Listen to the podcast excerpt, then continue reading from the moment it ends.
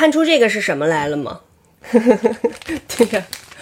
维生素面包，你们看的时候字儿可能是反的。这虽然现在变成塑料纸了，但是看看这个包装还跟小时候一模一样。我爸现在他每天早上吃早饭的时候还是要这种原包装的。我妈说他除了吃这个维生素面包以外，还吃那个果料面包。我小时候只吃维生素，那果料的实在吃不下去，那个太甜了。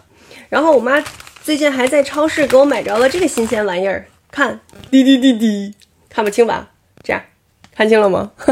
动物饼干，小时候都吃过吧？这个是一个小乌龟，我记得小时候没有小乌龟，好像就是小白兔什么的多。麦乳精，麦乳精现在真的找不着了，但是太好喝了，我觉得比什么巧克力粉儿啊、什么什么咖啡呀、什么什么都要好喝。在稻香村还能买着一种叫酸三色的糖，记得吗？